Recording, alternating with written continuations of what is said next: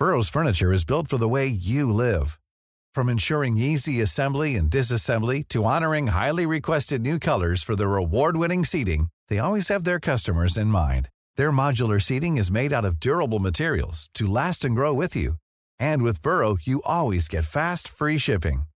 Get up to 60% off during Burrow's Memorial Day sale at burrow.com slash ACAST. That's burrow.com slash ACAST. burrow.com slash ACAST.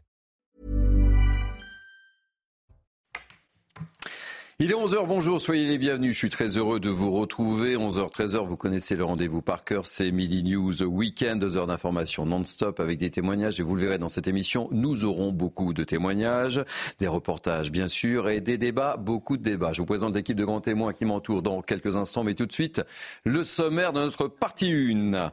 À la une, le jour d'après, le jour d'après la visite pour le moins mouvementée d'Emmanuel Macron au Salon de l'Agriculture, avec cette une de nos confrères du journal du dimanche, Macron face à la colère paysanne. Avec nos invités, on y reviendra largement. Les agriculteurs qui attendent toujours du congrès, on sera avec nos équipes sur le terrain, au salon évidemment. Nous sommes dimanche. Elodie Huchard est avec nous et on va donc parler politique, car aujourd'hui, eh bien, c'est Jordan Bardella euh, qui est attendu au salon de l'agriculture. On verra quel accueil lui a été réservé. Emmanuel Macron qui a été très très critique hier sur le Rassemblement national. On va y revenir avec Elodie évidemment. Et puis dans notre émission, on vous parlera du maire d'Antay, cette petite commune du nord euh, de 1200 habitants. Le maire a été insulté et menacé. On vous en a déjà parlé ici. Le maire qui a porté plainte, menace de démissionner. On sera avec lui. Et puis un rassemblement de soutien est organisé en ce moment même par la population. Depuis 11 heures, nous serons sur place avec euh, Yalen Benamou et Fabrice Elsner. Voilà, vous savez tout pour le programme de notre partie 1. Tout de suite, on fait le tour de l'information avec Isabelle Piboulot, que je salue en ce dimanche. Bonjour Isabelle. Bonjour Thierry, bonjour à tous. La 60e édition du Salon de l'agriculture se poursuit, porte de Versailles. En ce deuxième jour, le président du Rassemblement national a fait le déplacement. Jordan Bardella est arrivé peu avant 10 heures. Hier, au cours de sa déambulation, Emmanuel Macron a accusé le parti d'extrême droite de porter un projet d'appauvrissement du pays.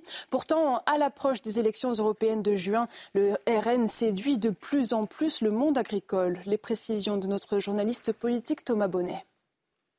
Pendant très longtemps, les agriculteurs votaient assez peu pour ce qui était alors le Front National. Dans les années 90, par exemple, la moyenne du vote des agriculteurs pour le Front National était inférieure à la moyenne nationale. Et puis, il y a eu un tournant, c'est le 21 avril 2002, cette année-là, 22% des agriculteurs ont voté pour Jean-Marie Le Pen, c'est 5 points de plus que la moyenne nationale. Et encore aujourd'hui, il y a davantage de votes Rassemblement national chez les agriculteurs que dans le reste de la population. Alors comment expliquer ce virage? Eh bien, selon le politologue Jérôme Fourquet, les agriculteurs sont à la fois victimes de la mondialisation, victimes aussi d'une forme de déclassement social, et puis ils sont sensibles aux critiques du Rassemblement national sur l'Union européenne, sensibles aussi au fait que le Rassemblement national s'oppose aux accords de libre-échange. Il faut dire que la politique agricole euh, de Marine Le Pen a beaucoup évolué euh, ces dernières années. Désormais, ce qui est prôné, c'est une forme d'écologie qui serait incarnée par des mesures de euh, localisme. Et justement, ce changement idéologique au Rassemblement national, c'est souvent ce qui est pointé du doigt par les opposants au RN pour expliquer qu'il y a des fluctuations du côté de Marine Le Pen ou encore de Jordan Bardella. Mais force est de constater aujourd'hui que le discours du Rassemblement national séduit davantage qu'auparavant auprès des agriculteurs. Le drame s'abat sur la famille de Lola. Souvenez-vous, son corps avait été retrouvé dans une malle à Paris le 14 octobre 2022. Hier, le père de la jeune fille de 12 ans est décédé à l'âge de 49 ans, hanté par la perte de son enfant et en instance de divorce. En 2023, Joanne Davier avait dépeint une descente aux enfers et confié être retombée dans de vieux travers liés à l'alcool. Les circonstances de sa mort restent à éclaircir. Dans l'actualité internationale, Donald Trump a remporté hier la primaire de Caroline du Sud, une victoire facile face à Nikki Haley que l'ancien président américain ne considère même plus comme une menace. La quinquagénaire s'est inclinée dans l'État dont elle a été gouverneur pendant six ans. Donald Trump, lui, a désormais Joe Biden en ligne de mire. Écoutez les précisions de notre correspondante Elisabeth Guedel. Donald Trump a remporté sa quatrième victoire d'affilée en battant très largement Nikki Haley chez elle dans son fief. 60% des voix pour l'ancien président américain contre 39% pour sa rivale. Plus de 20 points d'écart. C'est un camouflet sévère pour l'ancienne gouverneure qui n'avait jamais perdu dans son État. Malgré tout, elle a annoncé maintenir sa candidature. Elle estime avoir suffisamment de voix de républicains pour proposer une alternative crédible à Donald Trump. Écoutez, c'était devant ses militants Charleston. J'ai déclaré en début de semaine que quoi qu'il se passe en Caroline du Sud, je continuerai à me présenter à l'élection présidentielle. Je suis une femme de parole. Je n'abandonne pas ce combat alors qu'une majorité d'Américains désapprouvent à la fois Donald Trump et Joe Biden. Dans son discours de victoire, Donald Trump n'a même pas mentionné Nikki Haley. Il se présente déjà comme le candidat présumé et se projette dans son duel probable avec euh, Joe Biden. Il se place comme le rassembleur dans la perspective du scrutin présidentiel du mois de novembre. Un extrait de son discours ici à Columbia. Aujourd'hui, il y a un esprit que je n'ai jamais vu. Nous avons mené deux grandes courses mais il n'y a jamais eu un tel esprit et je tiens à dire que je n'ai jamais vu le Parti républicain aussi unique en ce moment. Cela n'a jamais été le cas. Si Donald Trump continue de remporter des victoires avec une telle marge, il pourrait décrocher dès mi-mars le nombre nécessaire de délégués pour s'assurer définitivement la nomination du Parti républicain. Et puis, feu vert à la poursuite des discussions sur une trêve à Gaza. Le cabinet de guerre israélien a donné son aval hier soir alors que les craintes d'une famine grandissent, faute d'aide humanitaire suffisante. Pour conclure un accord, Israël demande la libération de tous les otages, à commencer par toutes les femmes. Le Hamas, lui, réclame un cessez-le-feu complet et le retrait des troupes israéliennes de Gaza. Voilà pour les principaux points de l'actualité à 11h. Tout de suite, retrouver Thierry Cabane et ses invités pour Midi News Weekend. Merci Isabelle, on vous retrouve dans 30 minutes. Allez, c'est parti, Midi Weekend jusqu'à 13h. Ce sont les horaires euh, du dimanche que vous connaissez par cœur. Je vous présente l'équipe de grands témoins qui m'entoure, avec des fidèles évidemment. Naïma Mfadel, essayiste. Soyez la bienvenue, Naïma. Merci, bonjour Thierry. Kevin Bossuet, professeur d'histoire. Bonjour Thierry. Ravi de vous accueillir. Nous sommes très heureux euh, d'accueillir Julien Quéré, service agricole dans une exploitation de pommes en Corrèze. Ravi d'être avec vous. On va beaucoup parler euh, de vous, des agriculteurs, euh, de la visite d'Emmanuel Macron, comment vous avez perçu cette visite, et puis des annonces, et, et puis euh, on parlera également de la visite de Jordan Bardella, qui est en direct en ce moment depuis le salon. Autre grand témoin, Patrice Arditi, journaliste. Ma pomme est là également. Votre pomme est là, toujours en forme en ce dimanche. Joseph Tounel, ravi de vous retrouver en ce dimanche. Bonjour Thierry patron du Capital Social que je présente. Tout frais, tout neuf. Avec une très belle interview de Génie Bassier, c'est-à-dire un espace de liberté et d'intelligence, c'est quand même assez rafraîchissant. Et puis un gros dossier sur notre médecine, notre ah, système de santé. On en parle souvent. Beaucoup, beaucoup de choses à lire. Hôpital, santé, médecine, l'effondrement, point d'interrogation. Il y a un point d'interrogation? Nous sommes euh, dans une perspective d'espoir. On espère qu'on va le retirer. Et puis nous sommes dimanche. Elle est avec nous. Elodie Huchard, ça va? Très bien, et vous? Bah, Vous allez nous raconter un peu euh, cette visite hier. Vous étiez sur place. Ah oui, j'y étais. Évidemment. allez, on va prendre justement direction le salon d'agriculture avec l'une de nos équipes sur place, Solène Boulan et Charles Pousseau. Vous voulez absolument commencer ce Midi News Weekend pour prendre la température. Quel est l'état d'esprit? C'est plus calme, Solène. Racontez-nous tout. Et vous n'êtes pas seul, visiblement. Hein Bonjour, cher Thierry. Euh, oui, je suis avec euh, Audrey. Effectivement, Audrey, c'est la responsable euh, du stand de chèvres qui a été un petit peu chahuté hier. On a vu sur les vidéos voilà, des, barrières, des barrières cassées. Là, les barrières ont été remplacées sur ce stand. Oui, c'est ça. Grâce à l'équipe logistique du salon et à, nos, à la solidarité avec nos collègues exposant d'autres animaux, on a trouvé ce qu'il faut pour, pour réparer et, mettre tout le monde en sécurité sans problème. Bon, bah là, on le voit, hein, l'ambiance est, est, plus calme euh, qu'hier à la même heure en tout cas. Euh, comment vont les animaux? C'est la question qu'on se pose euh, un peu tous ce matin. Ils vont tous très bien. Je pense que les images parlent d'elles-mêmes. C'est plutôt l'heure de la sieste là pour elles en ce moment. Tout va bien.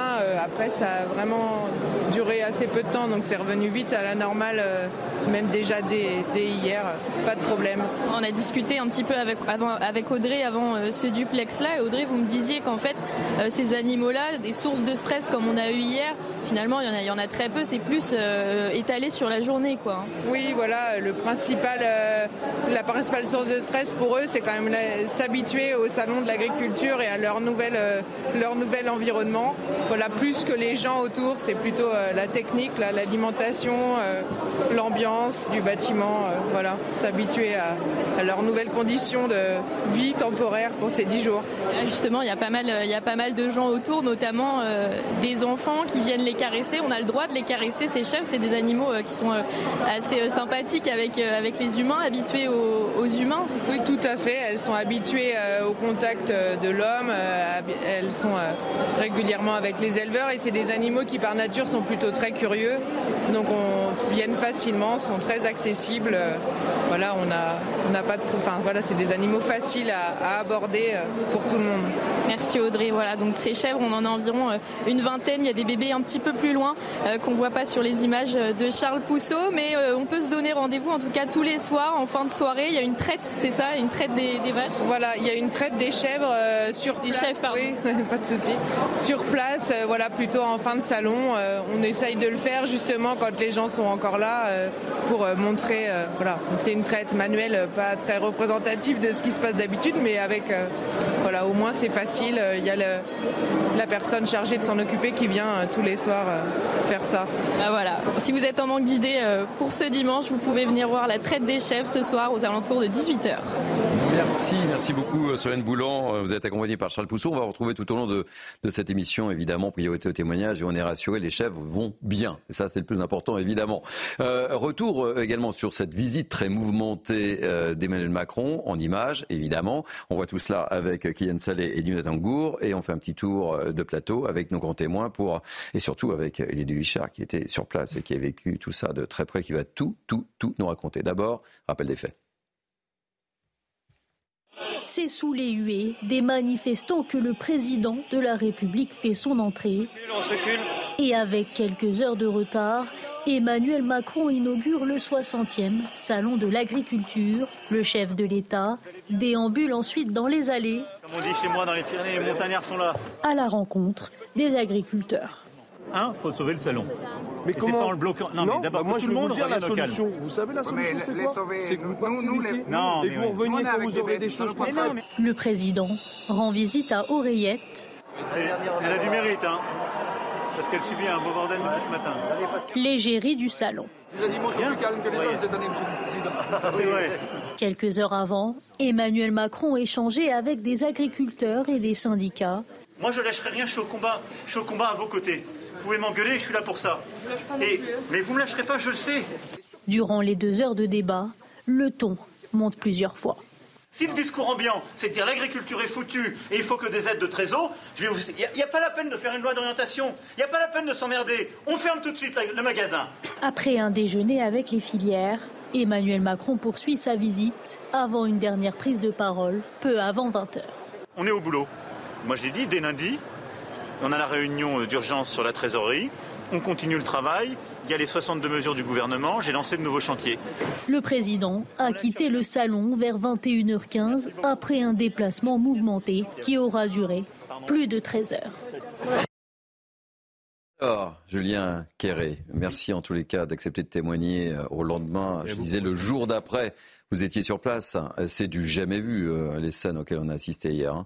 Non, c'est quand même euh, assez fou. Et Monsieur le Président explique qu'il privilégie le, dialogue à la violence, c'est tout à fait louable de sa part. Seulement, euh, je ne sais pas s'il se rend compte, mais euh, si les agriculteurs en sont là aujourd'hui, c'est peut-être parce qu'il n'y a pas eu assez de dialogue avant. Et ce que je peux constater, c'est qu'encore une fois, euh, nos aînés se battent effectivement pour, pour nos droits et pour ce que l'on peut avoir. Mais malgré tout, les, les, jeunes sont encore oubliés dans ce débat. Et je trouve ça quand même très dommage parce que d'ici 5 à 10 ans, il va y avoir 200 000 jeunes qui vont s'installer. Hier, je devais être sur le, débat. Euh, je trouve que ça a été un petit peu fait à la va-vite. Les forces de l'ordre n'étaient pas au courant et nous étions quelques-uns à ne pas avoir accès euh, au, salon parce qu'il n'y avait pas une liste établie euh, d'avance. Moi, aujourd'hui, concrètement, si je veux m'installer, je travaille dans les pommes. Actuellement, je suis salarié. Mon employeur part à la retraite. ses enfants ne, souhaitent pas reprendre l'exploitation, ils travaillent dans un autre métier. Si je veux reprendre, il me faut plus d'un million d'euros. C'est fou. Je ne sais pas si le président se, hmm. rend compte de ce, que de ce que cela représente si j'achète le foncier, les plantations, le bâtiment, le matériel, il me faut plus d'un million d'euros. Et vous avez quel âge? J'ai 22 ans. 22 ans. Vous imaginez l'endettement? Comment? Vous imaginez l'endettement? C'est fou. Moi, alors c'est pas compliqué. Les, banques, de toute manière, euh, elles arrivent toujours, on arrivera toujours à trouver un, prêt pour, euh, pour pouvoir acheter. Mais les Français ne se rendent pas compte. Moi, si j'emprunte aujourd'hui, pendant 15 ans, 20 ans, je vais devoir vivre sur le salaire de ma femme. Moi, j'aimerais poser une simple question Monsieur le Président. Comment est-ce qu'on fait aujourd'hui pour vivre de son travail? On va continuer évidemment à, commenter euh, tout cela. Elodie, je voulais qu'on revienne. C'était, c'était pas une surprise, c'était attendu cet accueil, sincèrement on pouvait, euh, après l'histoire du soulèvement de on en reparlera en deuxième partie évidemment, mais c'était euh, des images quand même à laquelle on ne s'attendait pas. quoi. Oui, alors c'était attendu qu'il soit chahuté. À ce niveau-là, euh, non, parce que d'ailleurs, les agriculteurs disaient beaucoup en amont qu'ils ne voulaient pas trop chahuter le salon parce que, un, c'était une vitrine de leur travail. Bah et que, effectivement, quand on voit des affrontements comme ça, où des agriculteurs avec des forces de l'ordre sont presque à, baisser des, à, blesser des bêtes, on se dit que c'est effectivement une image à laquelle on ne s'attendait pas. Et beaucoup d'improvisation. Vous reparliez euh, effectivement du débat qui a eu lieu euh, hier matin. C'est vrai qu'il y a eu un cafouillage parce que, en amont, le président dit on va organiser un grand débat. Tout est organisé, les invitations partent. Finalement, euh, un certain nombre de syndicats disent non, en fait, on ne débattra pas. Ok, donc on annule le grand débat. Hier, quand il arrive Emmanuel Macron, qui voit cette situation sur place, ce sont les mêmes syndicats qui lui disent en fait la meilleure idée c'est de débattre. Sauf que évidemment le grand débat qui était organisé entre temps est tombé à l'eau. Évidemment que les installations n'ont pas été euh, gardées en place et donc cafouillage pour qui rentre dans ce débat, qui ne rentre pas. Évidemment des conditions de sécurité qui étaient euh, compliquées et après des déambulations pour le coup, qui ont été plus calmes, pour le simple fait que les halls où on passait euh, ont été euh, vidés en fait euh, du public, et il y avait ensuite des agriculteurs. Et pour le coup, hormis les, séquences qu'on revoit là à l'image, l'après-midi, les agriculteurs qui l'ont vu, certes, ont pu faire part de leurs difficultés, comme vous venez de le faire, de certains qui disaient moi j'y arrive plus, mais dans un ton qui était certes malheureusement un ton un peu désespéré, mais jamais jamais dans la mmh colère. Et après l'après-midi, c'est beaucoup mieux passé. Petit tour de table, réaction sur cette visite. Euh, on retrouvera dans, quelques instants Jérémy euh, Bazaïa, qui est éleveur de vaches laitières et, producteur dans, le Jurançon. on, entend Il y a des grands absents quand même dans ce débat. Je ne sais pas si vous avez remarqué, il y a près d'un million de salariés dans l'agriculture. Où sont-ils? Alors que c'est leur emploi, c'est leur avenir. Je viens d'avoir un exemple. On nous parle des syndicats, très bien, euh, parfait, et c'est normal. Syndicats de salariés sont absents. Grosse erreur. Hmm. Et ensuite, Emmanuel Macron, quand il s'énerve, quand tu ah, ça, on verra ça en deuxième partie. Deuxième partie, hein, on verra ça. C'est les conséquences d'une politique menée par lui et les siens depuis des décennies, bah depuis notamment euh, le, référendum où la majorité des Français ont dit non à une forme d'Europe et ils ont continué.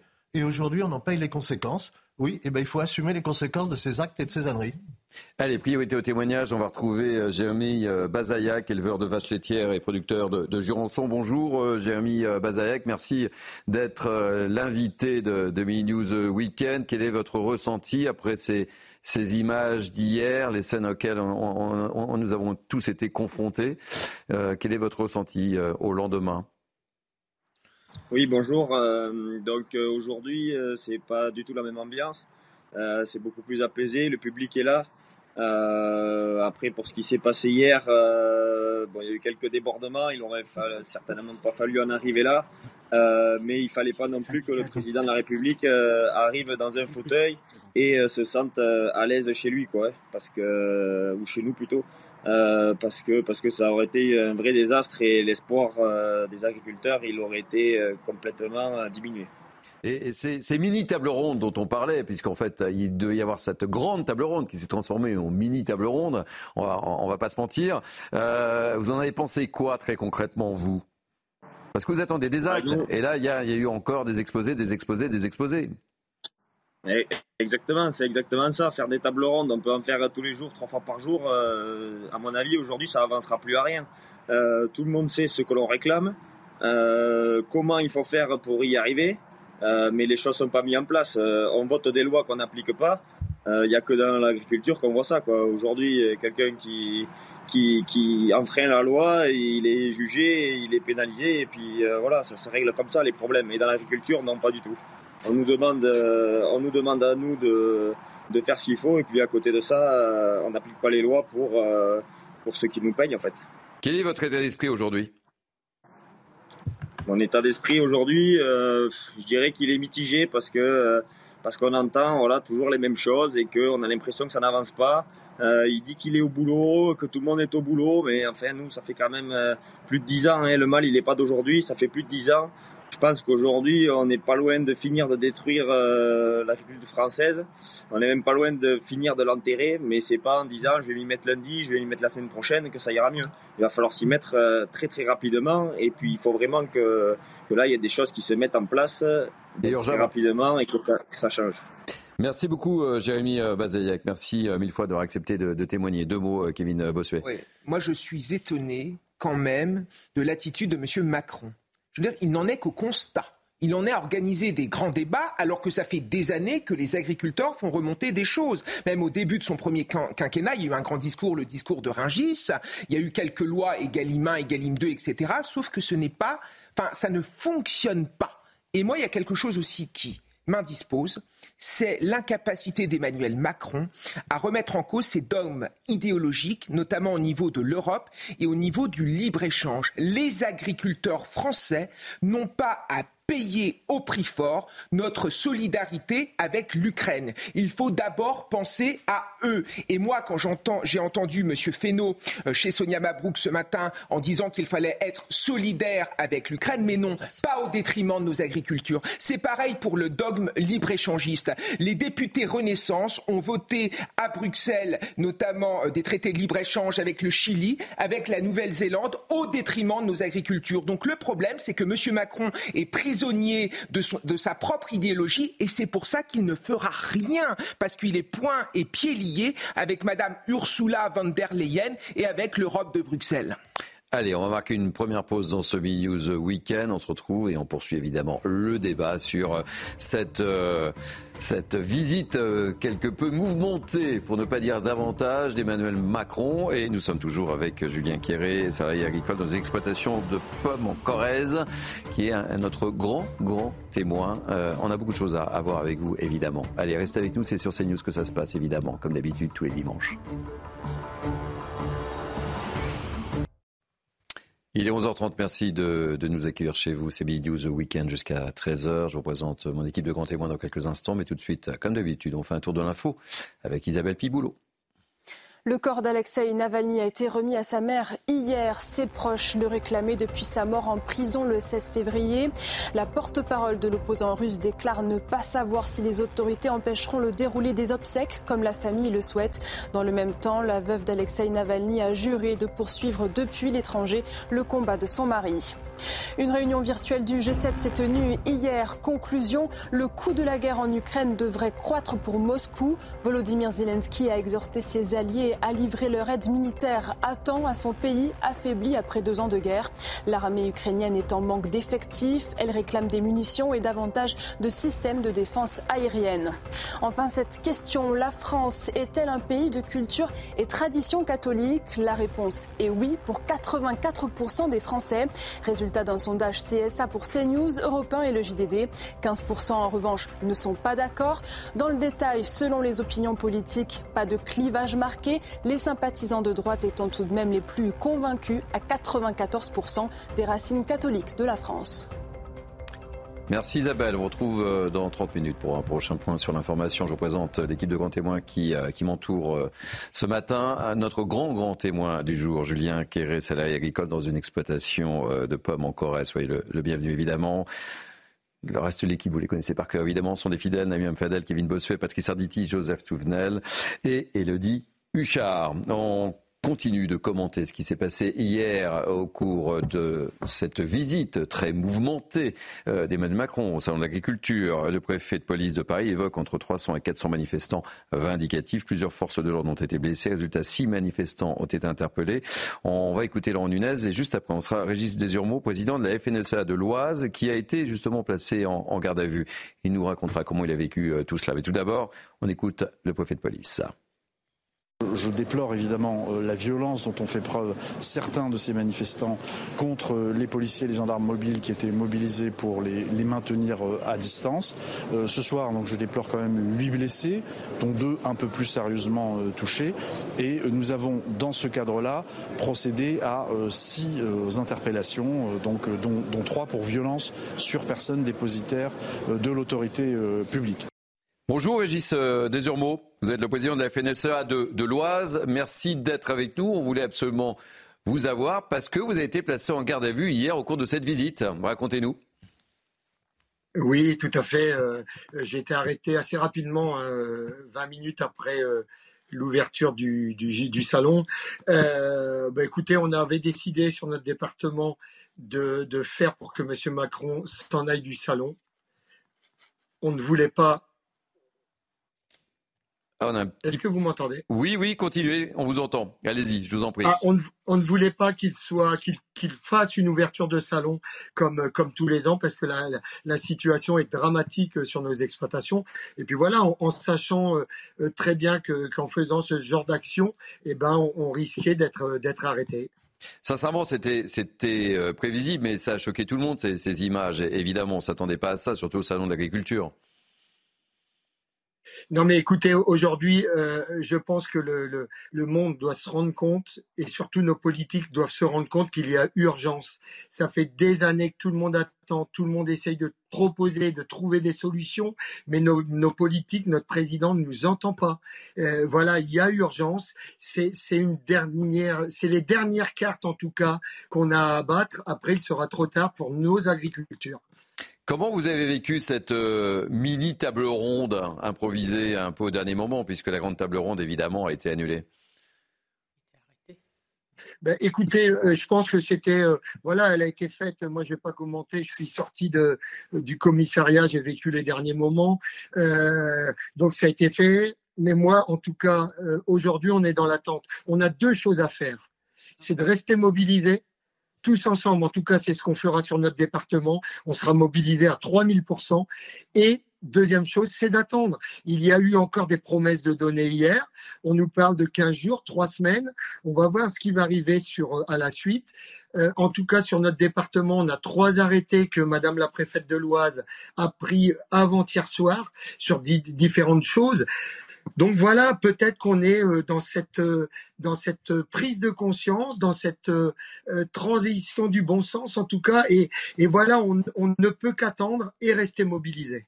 Dernière question, Gilles Desurmeaux. Vous n'êtes pas obligé de me répondre, mais quel crédit accordez-vous au, gouvernement de Gabriel Attal et Emmanuel Macron sur une échelle de 1 à 10 en ce dimanche? Pas facile hein, comme question. Alors je vais pas mettre une. Si vous me permettez, je vais pas mettre une. Je mettrai la note à la fin, mais je vais commenter avant. Euh, on, peut, on peut reprocher beaucoup de choses au président. Moi, aujourd'hui, je n'ai plus confiance. Ça, c'est clair et net. Euh, mais au fond de moi, j'ai une petite lueur qui me dit attends, attends de voir. Euh, en tout cas, ça a été très courageux de sa part d'organiser cette table ronde pour très bien protéger. Moi, j'attendais de lui qu'il se présente devant les manifestants en disant écoutez, je vous ai compris, je m'en vais et on se donne rendez-vous dans un an. Et là, soit on se serra la main, ou soit je partirai de nouveau. C'est ça que j'attendais de notre président. Donc la, note de confiance, j'ai envie de dire, moi aujourd'hui, c'est 3,5. 3, 3,5 sur 10. Mais au fond de moi, je vous redis que j'aime mieux euh, la petite lueur en se disant, euh, attends et on verra. Donc 3 euh, sur 10 avec une mention peut mieux faire, quoi, pour résumer. C'est mon petit côté ah ben, fils d'enseignant. Ah ben, écoutez, euh, la mention peut mieux faire euh, largement, voire avertissement, parce que aujourd'hui, euh, enfin, la réalité des exploitations, c'est qu'il y a beaucoup de secteurs qui crèvent, il y a des concurrences déloyales, et, et un agriculteur, vous savez, on est des chefs d'entreprise. Moi, mon métier, j'étais encore il y a, il y a une demi-heure dans mes animaux. Mon métier, il est là, c'est d'être au contact du vivant, de mes plantes, de mes animaux. C'est surtout pas d'aller d'aller foutre le bazar à un salon de l'agriculture. C'est surtout pas ça. Donc, il y a urgence aujourd'hui. Merci euh, beaucoup Régis Desurmeaux et merci pour cette euh, réponse. évidemment, on n'était pas obligé de me répondre à, cette petite note. Merci pour votre sincérité. Euh, on va reparler des, annonces évidemment effectuées par Emmanuel Macron, mes priorités au, témoignage. On va retrouver Thomas Bonnet et Laurent Sélarié puisque Jordan Bardella est, en visite depuis ce matin au Salon de l'Agriculture. Racontez-nous comment les choses se passent. C'est plus calme, on veut tout savoir évidemment, comme d'habitude avec vous, mon cher Thomas. Bonjour cher Thierry. Alors euh, Jordan Bardella est arrivé un petit peu avant 10h ici au salon euh, de l'agriculture par l'entrée euh, protocolaire et tout de suite on a vu évidemment le contraste avec la visite du président de la République hier, accueil très chaleureux pour Jordan Bardella qui a été acclamé à plusieurs reprises. On a entendu les Jordan présidents il y a encore quelques minutes et il y a autour de lui une meute qui s'est formée depuis son arrivée, meute de journalistes d'abord, au moins une cinquantaine de journalistes, ce qui rend très compliqué la déambulation du président du Rassemblement national, et puis aussi des visiteurs, des agriculteurs qui veulent soit prendre des selfies avec Jordan Bardella, soit discuter avec celui qui est aussi la tête de liste du Rassemblement national pour euh, les élections euh, européennes. Pour tout vous dire, il est assez compliqué d'entendre toutes les discussions qu'a Jordan Bardella ici parce qu'il est très compliqué de s'approcher. Vous le voyez sans doute derrière moi, euh, cette foule qui s'est euh, massée autour de euh, Jordan Bardella. Ce que je peux vous dire, c'est qu'il a été interrogé il y a quelques instants, notamment sur les déclarations du président de la République hier, qui disait que les gens qui manifestaient au Salon de l'Agriculture étaient en quelque sorte manipulés par l'extrême droite. Jordan Bardella lui a donc répondu ce matin pointant une schizophrénie, une dérive euh, complotiste euh, du euh, président de la République, dérive paranoïaque, a même déclaré Jordan Bardella. Voilà pour la réponse. Jordan Bardella qui va poursuivre sa déambulation pendant une bonne partie de la journée ici au Salon de l'Agriculture. Et que vous allez suivre avec une grande attention avec Laurent Sélarié évidemment, et n'hésitez pas à intervenir quand vous le souhaitez, cher Thomas. Elodie pas une surprise, hein, ça se passe plutôt bien, euh, euh, cette visite de, Jordan Bardella, qui est assez euh, populaire. On posera la question à, Julien Kevin, mais qui est assez populaire dans le monde agricole. Oui, ça se passe de toute façon en général toujours mieux quand on va sur un déplacement et qu'on est dans l'opposition et qu'on fait des promesses que quand on est au pouvoir. Donc c'est pas étonnant. Jordan Bardella, il va aussi profiter de ce moment pour la campagne des européennes. Il va y passer deux jours. Il y sera aussi demain au salon. Donc forcément, ça suscite aussi euh, beaucoup de monde, il y a beaucoup de journalistes, donc il y a cet effet masse euh, mm. autour de lui qui fait que forcément euh, la déambulation est plus, est plus compliquée. Et Marine Le Pen, c'est demain qu'elle y est. Marine Le Pen, c'est mercredi. Ou mercredi, mercredi. Je ne me trompe pas. Allez, petit tour de. Je termine mon tour de table avec vous, Patrice et, Naïma, parce que je ne vous ai pas entendu encore sur cette visite mouvementée. C'est ce qui se passe depuis ce matin avec Jordan Bardella. Bon, est-ce qu'on peut vraiment comparer? Ça n'est pas possible. Nous avons aujourd'hui le président du Rassemblement national qui est venu pour une opération de séduction. Et hier, nous avons le chef de l'État qui est venu pour s'expliquer, voire même se, se, se, défendre. Alors, je veux pas parler quand même des gens qui sont autour. Là, aujourd'hui, il y a quand même énormément de soutien euh, de, de M. Bardella qui crie Bardella président. Et hier, il y avait un certain nombre de manifestants qui étaient visibles Macron démission. Pour dire démission Macron. Alors, alors bon, on, on peut absolument pas comparer. Maintenant, euh, j'écoutais tout à l'heure euh, euh, notre ami syndicaliste qui, qui s'exprimait. Il est évident que ce monsieur, je considère qu'il est sain. Il est très sain parce que ce n'est pas ce que j'appellerais un, opposant primaire. Il a donné sa note de 3,5 hmm. à, à la fin. Il n'était pas obligé de la donner. Il hein. n'était pas obligé de la donner. Mais vous avez remarqué, il y a énormément euh, de, syndicalistes qui ont quand même des responsabilités assez importantes qui freinent quand même euh, euh, leur corrélationneur, si, si je puis dire, en disant euh, le peut mieux faire, il est, il est là. On ne peut pas enfoncer complètement le président de la République et, son gouvernement parce que on attend des choses. Hmm. Et, cette attente, c'est un espoir. Cet espoir, il faut quand même qu'il soit exaucé. Les, les, souhaits, c'est quelque chose d'extrêmement important. Et je répète ce que j'ai dit hier, euh, et qui est extrêmement important. Qui d'autre que le président de la République peut défendre les agriculteurs hmm à Bruxelles et si vous voulez, ah bah. face à l'Europe. C'est impossible. Ah bah. Ça n'est pas un syndicaliste. Ah bah, euh, je vous donne la parole tout de suite. Mais Si c'était le président de la République qui euh, pouvait défendre euh, les, agriculteurs au niveau européen, puisque de toute façon, il est à fond pour l'Europe et qu'il n'arrête pas de mais c'est un, mais c'est un parti pris. que On peut très bien être... pendant, pendant ce, ce, hmm. quinquennat et même l'autre, on a vu que toutes les décisions qui ont été prises ont été plutôt très pro-Europe mm. et que justement ça a cassé toute cette souveraineté française. Je vous rappelle qu'aujourd'hui c'est Pascal Canfin qui, qui est justement euh, représente tout ce que souhaite le président de la République et que Pascal Canfin est pour la décroissance. Mm. Je voudrais aussi vous rappeler qu'aujourd'hui, les deux conseillers qui sont auprès du, du, président et qui semblerait que ça serait eux, c'est ce qui se dit, qui auraient euh,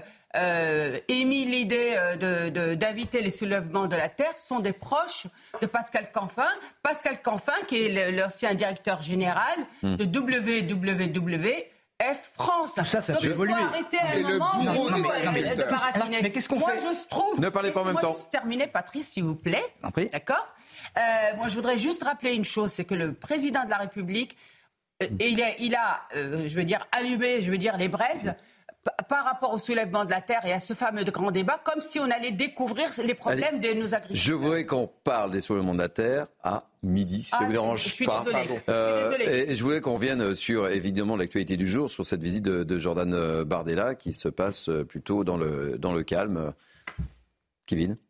Oui, bien sûr. Ben, enfin, Jordan Bardella est de ce point de vue l'anti-Macron il a toujours émis des critiques vis-à-vis de l'Europe de Bruxelles, il a toujours été pour la souveraineté euh, alimentaire, sauf que euh, M. Macron a repris ce concept, mais on sent bien que c'est complètement euh, marketing et marketé. Et c'est vrai que Jordan Bardella jouit d'une popularité extrêmement grande dans la population française et aussi chez les agriculteurs qui ne vivent évidemment pas en autarcie. Et Naïma a dit quelque chose de très juste, c'est-à-dire que M. Macron est devenu peu à peu un président schizophrène, dans la mesure où il tient un discours devant les agriculteurs et quand ses députés sont à Bruxelles, ils font exactement l'inverse. Et M. Canfin, qui était le numéro 2 sur la liste Renaissance lors des dernières élections européennes, est le bourreau des agriculteurs à Bruxelles. Il est pour un système de décroissance, c'est-à-dire qu'il veut que nos agriculteurs produisent moins pour soi-disant de l'écologie, mais là aussi c'est un non-sens parce qu'il vote des traités de libre-échange avec des pays qui ne respectent pas les normes environnementales. En plus, on importe des produits, donc il y a euh, les, transports sont tout sauf écologiques. La vérité, c'est que M. Canfin, qui se prétend écolo, est tout sauf écolo. Il est en train d'organiser l'un des plus grands plans sociaux de notre histoire, comme on a connu il y a 30 ans avec la sidérurgie. Et moi, ça, ça me choque. Allez, on va écouter, et je vous donne la parole juste après, on va écouter justement ce que Emmanuel Macron euh, a dit hier, véritable tacle pour, euh, pour le RN. Écoutez-le. Et on écoutera Marc Fesneau après. Vous avez des gens qui sont là avec un projet politique, c'est de servir le Rassemblement national, de faire demain ou après-demain une haie d'honneur pour euh, les dirigeants du Front National. entendu. Mais bien sûr. Et de mener une campagne politique. L'agriculture française, elle mérite mieux que de la mauvaise politique. Et elle mérite mieux que leur projet de décroissance et de bêtise qui consiste à expliquer aux gens que la solution, ce serait de sortir de l'Europe. Le Rassemblement national, c'est le parti du Frexit, de la sortie de l'euro. Maintenant, c'est les transformistes du Frexit. Ben, je vais vous dire, s'il n'y a pas d'Europe, il n'y a pas d'agriculture. C'est ça la réalité. Et ça, c'est grave ce qui, ce qui, a été dit. Il n'y a pas de... du Rassemblement national qui disent la violence jamais. J'aimerais les entendre euh, euh, sur les voies de l'apaisement. Hmm. Et pas sur le voie de allez-y, allez-y, allez-y. Alors moi je sais jamais, euh, le président l'a pas fait d'ailleurs d'amalgame, il y a une partie de gens de la coordination rurale manifestement qui avaient envie d'en découdre. Ce sont des militants politiques pour vous ben, Peut-être faudra leur demander à eux ce que, ce que sont leurs cartes et ce que sont leurs engagements politiques. Réponse du berger à la bergère euh, ce matin, ma chère euh, Élodie Huchard. Oui, parce que le Rassemblement national nie tout lien avec la coordination rurale. C'est factuellement faux. On a plusieurs députés qui nous ont affirmé que leurs suppléants faisaient partie de la coordination rurale. Donc, je ne dis pas que toute personne qui adhère à la coordination rurale euh, mm. adhère au Rassemblement national, mais des liens, il en existe. Et hier, pour le coup, on a vu deux types d'agriculteurs. On a eu ceux qui ont eu envie d'échanger avec le président. Et d'ailleurs, ceux qui sont montés échanger, et c'est assez intéressant, avec le président pendant ces deux heures, quand ils sont redescendus, ils ont été hués par les autres. Parce qu'en fait, c'est ceux qui étaient là les 3 400 dont on parle, en fait, n'avaient aucune envie de dialoguer. Ils étaient là aussi pour la violence et c'est pas forcément même bon pour eux. Ça veut dire que pendant une demi-journée, les agriculteurs n'ont pas pu avoir de personnes sur leur stand. Ils ont été évidemment très déçus. Mm. Ils n'ont pas pu faire vivre le salon et au lieu de cette vitrine sur le salon de l'agriculture qu'on voit d'habitude, on a eu des scènes de violence qui ont pu aussi décourager des visiteurs. Julien est sur euh, cette guerre entre Emmanuel Macron et, le RN hein, sur l'agriculture et les dossiers. Ah, ce, que je, ce, que je, trouve dommage, c'est que M. Macron essaie de faire de la politique sur le dos des agriculteurs.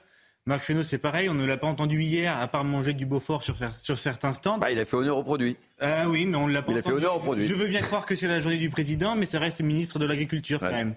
Et aujourd'hui, il nous dit, euh, il nous parle, il nous fait de la politique sur notre dos. C'est quand même malheureux d'en venir ici. Nous, on est en train de crever dans, dans, dans nos campagnes. C'est quand même fou, euh, aujourd'hui ou même hier, de se dire, oui, très bien, il y a de la politique, le Rassemblement national, tout ça, d'accord. Mais nous, on, est où là-dedans? Ok, il y a eu un petit débat, d'accord. Moi, je trouve, je trouve pas ça judicieux de faire de la politique sur le dos des agriculteurs. Alors les amis, on va poursuivre le débat évidemment, mais notre fil rouge, c'est parce qu'on a décidé dans Mini News de vous faire vivre aussi le vrai salon de l'agriculture qui existe pour tous ces Français qui se sont déplacés. On a eu des images un peu tristes et c'est important de montrer cette vitrine-là aussi, mais on poursuit les débats évidemment. On va retrouver euh, Solène Boulan avec euh, Charles Pousseau qui nous a réservé une petite surprise. Racontez-nous où vous êtes et avec qui vous êtes surtout. Euh, surprise pour nos téléspectateurs. Et ça fait du bien de voir ces images. Écoutez Thierry, là on est, on est plutôt chanceux parce qu'on est euh, dans les coulisses du salon auquel euh, le public n'a tout simplement eh bien, pas accès. Ici on est un petit peu dans le euh, salon de coiffure des vaches qui s'appelle l'espace clippage. Justement on est avec Manon. Bonjour Manon, merci d'être avec vous. On vous dérange un petit peu dans, votre travail. Vous, vous êtes, vous êtes clippeuse. Est-ce que vous pouvez nous dire ce que c'est le métier de clippeuse? Alors clipper c'est la préparation post-concours. Donc on va s'occuper de la vache en entier au niveau de la tente. Donc on va lui tondre complètement le corps de- des pattes jusqu'à peu près ce niveau-là où on laissera à peu près 5 à 10 cm de, de poils qu'on relèvera, ce qui amuse beaucoup les, euh, les touristes. On va les relever après au sèche-cheveux pour après créer une ligne complètement euh, horizontale pour euh, donner cet effet de longueur au niveau de la, de la vache. Voilà. Le concours c'est demain, donc il y aura une élection de la meilleure vache du salon. Il y a des standards, c'est ce que vous de dire, il y a des standards euh, euh, physiques même pour les vaches. Exactement. Alors du coup, il y a les capacités au niveau des aplombs, donc euh, que les pattes soient bien conformes à ce qui est demandé, la longueur de la vache et le point, l'un des points les plus importants, c'est la mamelle où là, euh, mon collègue Benjamin s'occupe. Et on voit bien hein, justement la différence de couleur entre le poil qui a été rasé là juste au-dessus par Benjamin et le reste de la robe qui n'est pas encore tondue. Tout à fait. Donc là, on est vraiment, on va montrer la vache euh, totalement à nu avec euh, ses défauts euh, et ses qualités, mais le principal, c'est de faire ressentir, de ressortir ses plus belles qualités. Ça prend combien de temps environ de, de préparer une, une vache comme ça? Alors sur la première préparation, on est entre une heure et une heure et demie selon la qualité du poil de la vache, si c'est plus ou moins épais. Elle sera toute belle pour demain. On croise les doigts? Voilà, exact. Qu'elle a ses chances Elle a ses chances. Très bien. Bah, Merci Manon. Résultat donc demain lors du concours général. Voilà, et merci pour cette belle découverte parce que c'est aussi ça, les amis, le salon de l'agriculture. On avait envie de vous montrer le vrai visage du salon de l'agriculture. C'est important aussi, euh, Julien. hein Oui, c'est important de mettre. On a envie de voir ces images-là aussi. Oui, de mettre euh, le, le monde agricole en valeur. Certains ont dit euh, on ne comprend pas pourquoi les agriculteurs n'ont pas boycotté le salon. Je trouve ça quand même dommage de- d'en arriver là parce que nous sommes représentés une fois dans l'année. C'est aujourd'hui sur le salon euh, de, de l'agriculture. Donc forcément, les agriculteurs sont là et répondent présents. Puis c'est votre salon avant tout. Oui. Et c'est euh, on, on y vient. C'est la vitrine, c'est la plus grande Oui. ferme de France. Vous savez que euh, quand j'étais directrice des centres sociaux euh, de la ville de Trappes, on envoyait six cars avec des habitants de Trappes pour venir au salon. Vous imaginez? Bah oui. Et c'était extrêmement attendu. Ouais, non, mais surtout, Deux mots rapides avant qu'on parte en Non, mais surtout, ce qu'il faut dire, c'est que l'agriculture fait partie de l'identité française. Ça fait partie du roman national. La France s'est construite autour de nos campagnes, autour de nos agriculteurs. À la fin du XVIIIe siècle, 80% de la population française habitait dans les campagnes. En 1945, il y a environ moitié de la population qui travaillait dans l'agriculture. Aujourd'hui, ils ne sont plus que 3%. Et c'est pour ça qu'il faut insister là-dessus. L'agriculture, c'est notre histoire, c'est notre destin et ça doit être notre avenir que M. Macron le comprenne. Et on montrera cette vitrine, cette belle ferme de France euh, tout au long de notre émission évidemment. On reviendra euh, sur la tactique de Emmanuel Macron hier et le langage employé. Allez, on se retrouve dans quelques instants, on marque une pause. Il est midi, bonjour, merci de nous accueillir. C'est News Week-end jusqu'à 13h. Vous voulez connaître le sommaire de cette deuxième partie? Je vous présenterai évidemment euh, dans quelques instants nos grands témoins, mais tout de suite le sommaire de cette deuxième partie. Elle a eu une retour sur la visite agitée d'Emmanuel Macron au Salon d'agriculture. Eh bien dans cette partie 2, on fera un focus sur la communication choisie hier par le président de la République. On analysera euh, son style, les mots parfois un peu crus pour échanger avec les agriculteurs. Cela fait débat, évidemment, ça fait réagir les agriculteurs On verra tout ça avec Elodie euh, Huchard qui est avec nous. Le salon d'agriculture a donc ouvert ses portes euh, depuis hier et puis ce matin c'est relativement calme avec nos envoyés spéciaux Solène Boulan et Charles Pousseau. On va vous faire vivre de l'intérieur ce salon de l'agriculture, la plus grande ferme de France. Les belles images qu'on aime tant voir évidemment. Enfin, on l'a appris euh, hier soir. Le père de Lola, dont le corps avait été retrouvé dans une malle le 14 octobre dernier à Paris, dans le 19e, est mort. Il avait 49 ans. On ignore les circonstances de sa mort, mais depuis la mort de sa fille, son avocate avait alerté sur les moments extrêmement difficiles que vivait ce papa brisé, évidemment. On sera avec Patrick Ourdet, psychologue et criminologue. Voilà pour le sommaire de notre partie 2. Tout de suite, on fait le tour de l'info avec Isabelle Piboulot. Journée de déambulation pour Jordan Bardella en ce deuxième jour du Salon de l'agriculture. Le président du Rassemblement national est arrivé à la porte de Versailles peu avant 10 heures. Une visite qui se déroule dans le calme, à l'opposé d'hier avec la venue d'Emmanuel Macron. Cette 60e édition du Salon a été marquée par des huées et des heurts. Retour sur une inauguration mouvementée avec Dounia Tengour et Kylian Salé. C'est sous les huées des manifestants que le président de la République fait son entrée.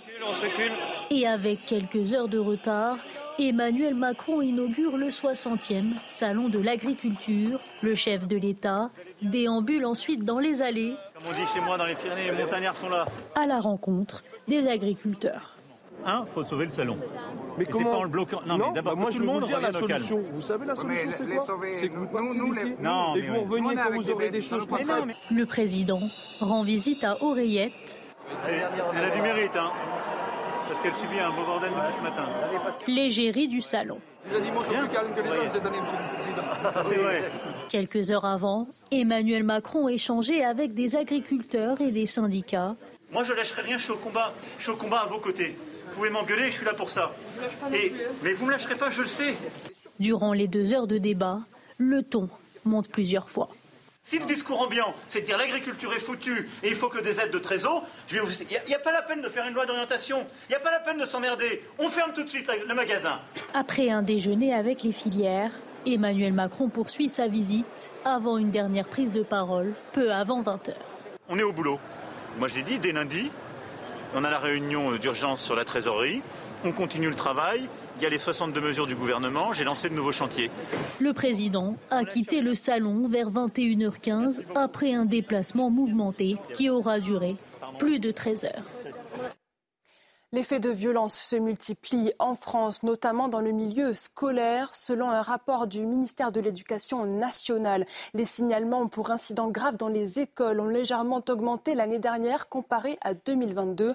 Qu'ils soient publics ou privés, les collèges et les lycées sont concernés. Reportage à Marseille de Stéphanie Roquier. Situé dans les quartiers nord de Marseille, ce collège est régulièrement le théâtre de vives tensions. En octobre dernier, après un énième incident, les professeurs avaient même exercé un droit de retrait. Une enseignante avait été frappée dans sa classe par un élève. Aujourd'hui, d'après ses collégiens, les tensions continuent. Ils s'insultent. Ça fait peur? Un peu, ouais. Il y a beaucoup, un peu de violence quand même dans ce collège. Beaucoup de, de profs, euh, des profs qui sont frappés des fois par des élèves. C'est pas normal tout ça. C'est un manque de respect envers les professeurs et tout. Il y a eu des bagarres. Il y en a genre une toutes les deux semaines peut-être. Mais ils se parlent mal et ils se tapent. Des tensions présentes dans tous les collèges et lycées de l'Hexagone. D'après un rapport de l'éducation nationale, l'an dernier, les signalements d'incidents graves dans les établissements scolaires de second degré sont en hausse par rapport à l'an passé. Les chefs d'établissement ont signalé 13,7 événements pour 1000 élèves contre 12,3 l'année précédente. Ce rapport révèle également que les faits de violence graves dans les écoles sont aussi en hausse. 4,6 signalements pour 1000 élèves contre 3 l'année précédente. Le permis de conduire à vie connaît-il ces derniers instants? Le Parlement européen s'apprête à voter la mise en place d'un examen médical à passer tous les 15 ans pour conserver son permis. Certains estiment cette réforme insuffisante et préconisent plutôt des stages de conduite préventifs. Les explications de Célia Gruyère. S'arrêter à temps, pour François, c'est raté. Cet ingénieur n'a pas attendu que sa santé décline pour tester ses réflexes et se rendre compte qu'avec le temps, ses capacités de conduite ont diminué. C'est justement face à ce constat que le Parlement européen s'apprête à imposer un examen médical tous les 15 ans pour conserver son permis. Une mesure pas suffisante pour cet instructeur de stage de remise à niveau. Il faudrait plutôt aller au cas par cas et je pense qu'une une visite médicale ne va pas faire ressortir vraiment le, la conduite de chacun. Patrick Verdier participe à un stage de remise à niveau. Et pour se retraiter, en plus de la visite médicale, ce serait normal d'instaurer ces ateliers pour conserver le permis. Dans l'idéal, euh, ça serait d'accepter peut-être de, passer un type de, test euh, de freinage d'urgence ou, une réévaluation des capacités, hein, tout simplement. L'idée, l'idée actuelle qui prévaut que le, la conduite c'est acquis et c'est pour la, c'est pour la vie, non, ça me semble pas, ça me semble pas justifié. Si les personnes passant la visite médicale sont déclarées inaptes, elles pourraient alors se voir retirer leur permis de conduire. Allez, il est l'heure de prendre la route de Midi News Weekend. Moi, je vous retrouve dans un peu moins de 30 minutes. Mais pas loin pour prendre la route, hein, ma chère Isabelle. On vous retrouve dans 30 minutes. Allez, je vous présente l'équipe qui m'entoure depuis une heure pour ce Midi News Weekend des fidèles. Vous les connaissez, Naïm Fadel, Kevin Bossuet, Patrice Arditi. Allez, Joseph Touvenel. Ah. ah, très bien, j'ai promis un stylo à Thierry. Si de nouveau ah, d'accord. C'est habilement placé. C'est un stylo? C'est un stylo. Un stylo bulgare, un syndicat bulgare. Très bien, ah. merci. Ah, Sans quoi, euh, je ne montrerai pas la revue. C'est comme ça que ça se passe dans Mini News. Et puis notre grand, grand témoin, euh, Julien Quéré, euh, salarié agricole dans une exploitation de pommes en Corrèze. Et nous sommes ravis de vous accueillir en ce, en ce dimanche. Et Chose importante. Et manger des pommes. Oui, ça rappelle un, un, un président ah, qui était très populaire. Nous manque, là, hein, qui était très populaire auprès des agriculteurs. Manger des pommes. Euh, puisque vous êtes avec nous, vous avez lancé une, une cagnotte. Racontez-nous tout. tout Profitez de, de, de, de l'audience de, CNews. Eh bien, j'en profite pour en fait euh, faire une cagnotte parce qu'aujourd'hui, emprunter une somme pareille pour un, jeune comme moi, ça va être compliqué de, vivre après pour euh, les années qui suivent. Et en même temps, j'insiste et je sensibilise les Français quant à la reprise d'une exploitation. La ferme fait des, pommes, ça reste une culture assez simple, mais aujourd'hui, un million d'euros, les gens ne, se rendent pas compte de ce que cela peut représenter. Donc voilà, j'insiste sur cette cagnotte ou sur le fait de, relayer le, le, message euh, via Facebook ou Instagram, le verger corésien. J'invite tous euh, les téléspectateurs qui nous écoutent à, partager. Et, et puis il y a un QR code hein, qu'on voit à l'écran là, hein, donc euh, il, faut, il faut le scanner, etc. Ah oui, oui, c'est important. Aujourd'hui, c'est le moment où jamais il faut soutenir l'agriculture française, il faut, en passer, il faut passer par là. On le voit avec la plus grande ferme de France qui est aujourd'hui. Tous les agriculteurs demandent du soutien. J'espère que les Français répondront présents et je n'en doute pas du tout. Et vous savez quoi Nous sommes dimanche et j'ai oublié de présenter Elodie Huchard. Ah. Vous m'avez donné un petit stylo, Elodie bah, J'en ai, ai un, si vous voulez. Elodie Huchard, nous sommes dimanche, et le dimanche, Elodie Huchard, évidemment. C'est hyper important ce qui a été dit. Les lycées agricoles sont pleins. Il y a beaucoup de jeunes qui aimeraient bien devenir agriculteurs, prendre la succession de leurs parents. Et il y a un problème, c'est que ça coûte très cher. Il y a de la paperasse il y a des normes et finalement on renonce. C'est-à-dire que ces jeunes renoncent à une partie de notre identité, à une partie de la France. Et c'est pour ça qu'il faut soutenir cette initiative. Il faut aussi que les consommateurs comprennent qu'il faut manger des pommes françaises et pas forcément des pommes polonaises. Et ça, c'est important. C'est aussi un acte militant au quotidien. Et moi, quand je fais mes courses, je trie et j'achète français. Alors moi, je, me permets de faire un appel, euh, cher Thierry, parce qu'aujourd'hui, le gouvernement annonce euh, qu'il va euh, faire appel à des migrants pour les métiers en tension dans l'agriculture. Moi, je voudrais juste qu'il aille aussi dans les quartiers populaires où on a énormément de jeunes qui sont mhm. aujourd'hui au chômage et qui peuvent justement être formés dans l'agriculture et justement aussi être dans ce devenir ensemble.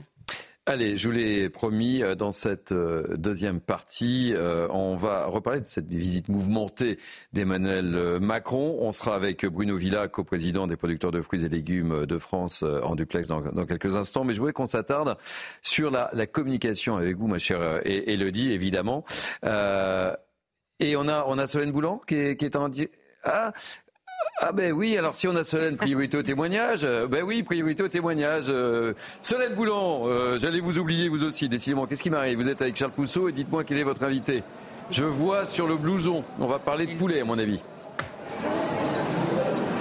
Tout à fait, on va parler de volailles et de petits poussins parce qu'on a de la chance aujourd'hui. Bonjour Christine. Bonjour. Est-ce que vous pouvez nous montrer ce qu'on a à côté de nous? Les images vont parler d'elles-mêmes. Oui, alors nous avons des éclosions en direct du salon de l'agriculture et nous avons, euh, voilà, on a pu assister à déjà cinq éclosions dans l'heure qui vient, qui vient de s'écouler. Des tout petits poussins, des bébés poussins qui viennent de naître, on les voit, ils sont vraiment tout petits. Certains ont les yeux encore euh, fermés. On voit aussi là qu'il y a euh, une température qui s'affiche, 38 degrés. Qu'est-ce que c'est?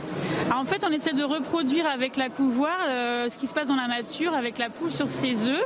Donc c'est la température que pourrait euh, voilà, euh, de façon constante avoir la poule lorsqu'elle couve.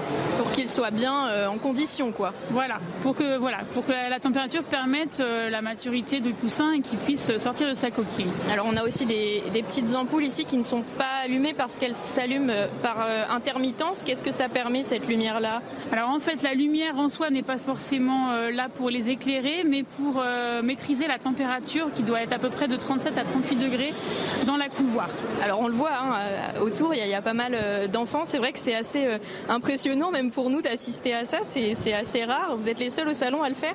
Oui, nous en fait, les fermiers de louer, nous maîtrisons entièrement notre filière, c'est-à-dire que de la naissance du poussin à la finalité de la volaille, on maîtrise notre filière entièrement. Donc on peut proposer sur le salon la naissance de poussins, puis ensuite les poussins de un jour qui sont capables de se déplacer tout seuls et d'être voilà, d'être montrés, que les enfants puissent les toucher également.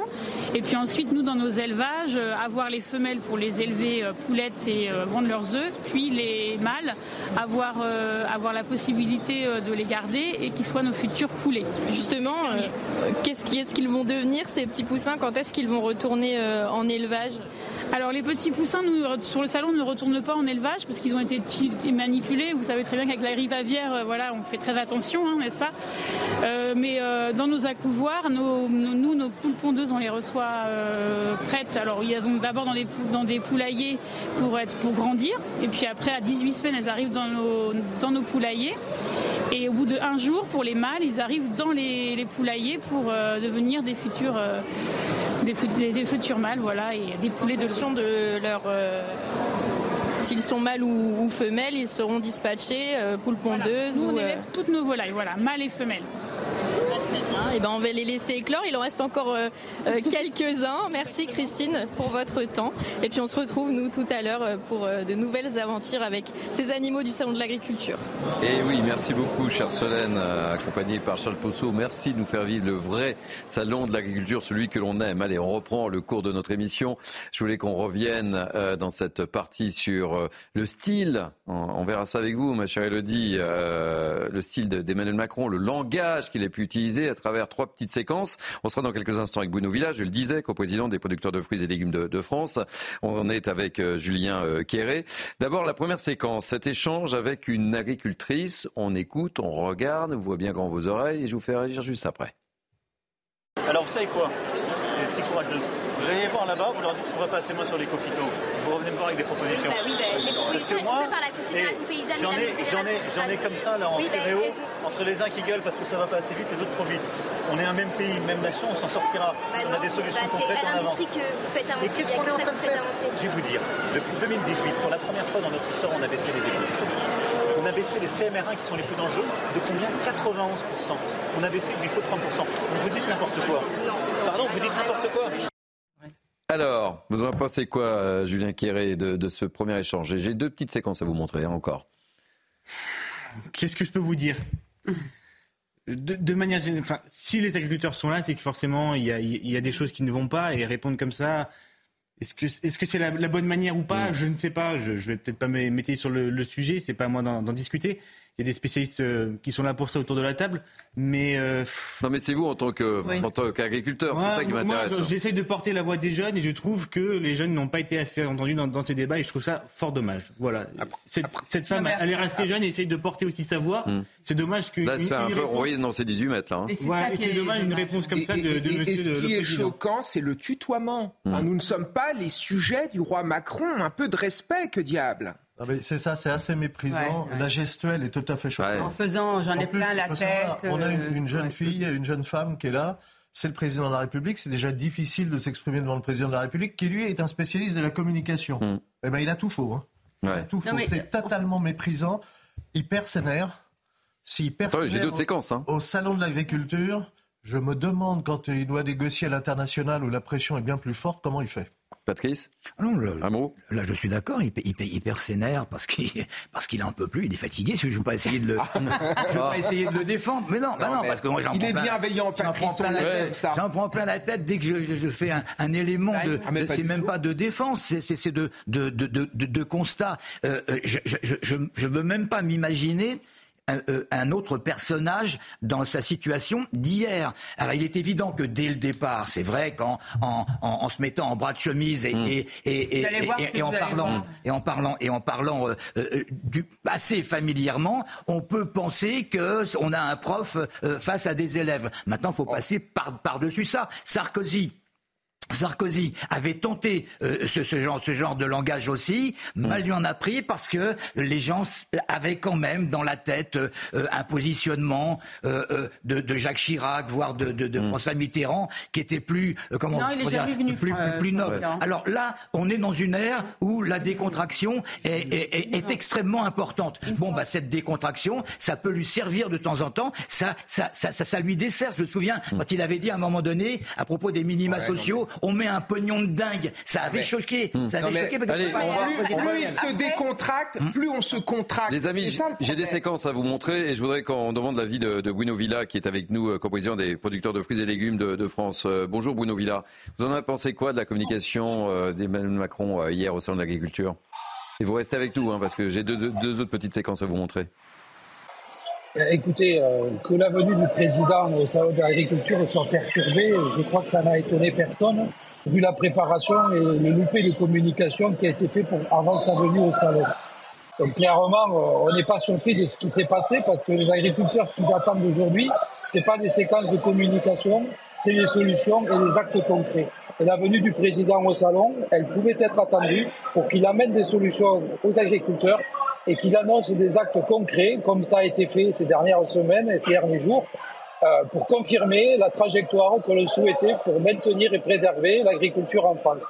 Allez, deuxième, vous restez avec nous, hein, surtout Bruno. Deuxième séquence, cet échange avec euh, les syndicats agricoles. Écoutez, regardez surtout. Mais je suis d'accord, je suis pas en train de dire que vous... Attends, je suis pas en train de dire que vous faites de la grade. C'est la France qui bosse.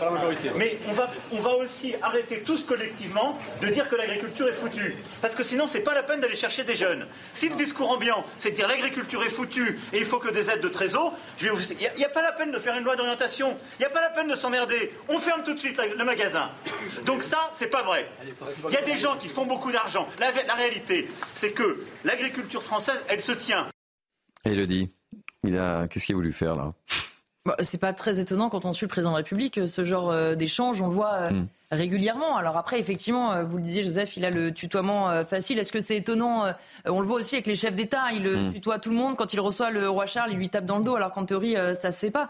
Et effectivement, il doit y avoir sans doute un côté de vouloir paraître un peu cool. On se rend pas compte que la mm. personne en face n'a pas forcément envie qu'on nous parle comme ça. Et c'est vrai que la première séquence qu'on a vue avec l'agricultrice est assez mauvaise pour le président de la République parce que vous ne pouvez pas dire j'échange avec les agriculteurs pendant deux heures et quand vous voyez une agricultrice, quand il lui dit proposez-moi des solutions comme si cette agricultrice, mm. je ne sais pas quelle était son exploitation, était responsable de tous les mots et qu'elle avait la solution.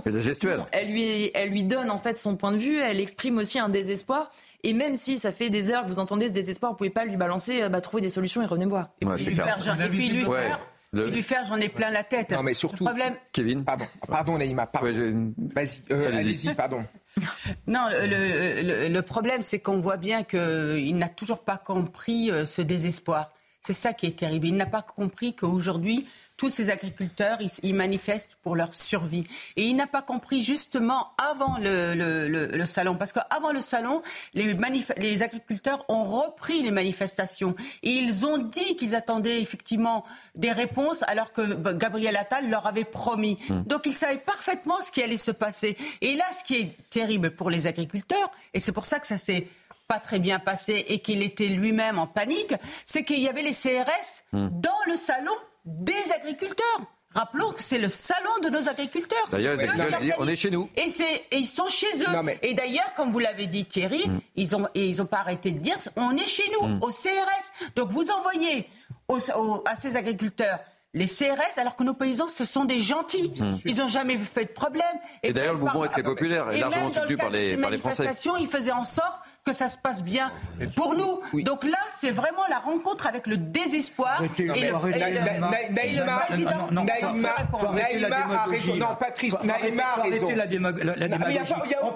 On peut faire une émission sur, malheureusement, les agriculteurs qui se suicident, les 100 000 fermes qui ont disparu entre 2010 et 2020. Mais là, il faut avancer. Il faut avancer. Bah on quand on entend que le salon est des agriculteurs et qu'il n'est pas au président de la République, c'est une hérésie. je, suis, Patrice, désolé. il a le droit d'être là. Chaque année. Mais qui vous dit qu'il n'a pas le droit Qui vous dit qu'il n'a pas le droit d'y être Justement, il doit y être avec le respect des agriculteurs. il y a eu tout énormément de débats, des rencontres avec les syndicats. Gabriel Attal, pour le coup, on l'attendait, on avait le sentiment qu'il prenait bien la main. Rappelez-vous, ils se sont tapés dans la main dans la main avec les agriculteurs. C'est pour ça que les agriculteurs ont plié bagages en disant qu'il y a un certain nombre d'individus. Ne parlez pas en même temps. Il y a un certain nombre d'individus qui voulaient, je m'excuse du terme, foutre le bordel hier. Ils se sont rendus compte qu'à un moment, ils étaient roulés dans la farine. Et c'est pour ça que ce mouvement a repris. Et même le FNSA, qui pourtant co-gère avec le gouvernement, a dit on va reprendre, ça ne va pas, on n'a pas les Allez, deux, qu'on peut attendre. On va poursuivre le débat, mais on, part en plus dans une minute. donc un, mot et ensuite on continue. Même. Alors j'aimerais bien parler sans être coupé. Ne faites pas votre François Jost, Patrice, s'il vous plaît. non, sérieusement, euh, je crois que les agriculteurs sont dans une situation compliquée. Ils jouent actuellement leur vie.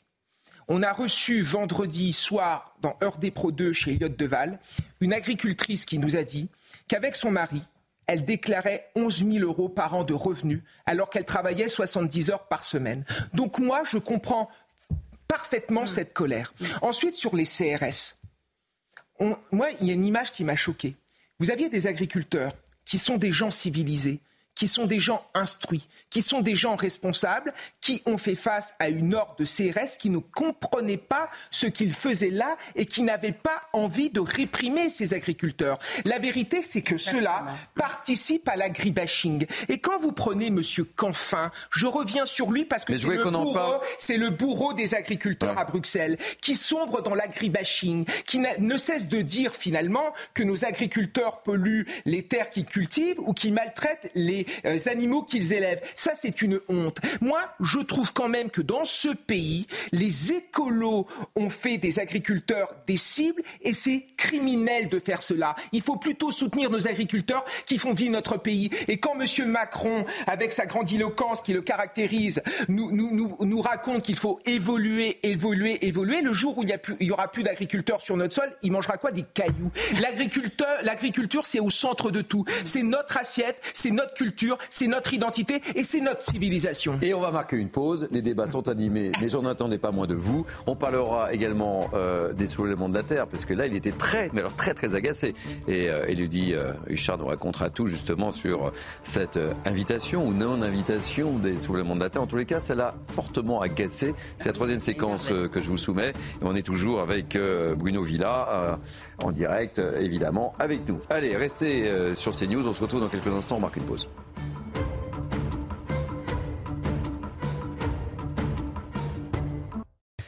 Il est 12h30, c'est la dernière ligne droite de Mini News The Weekend, puisque nous sommes ensemble jusqu'à 13h. Tout de suite, on fait un tour de l'info avec Isabelle Piboulot.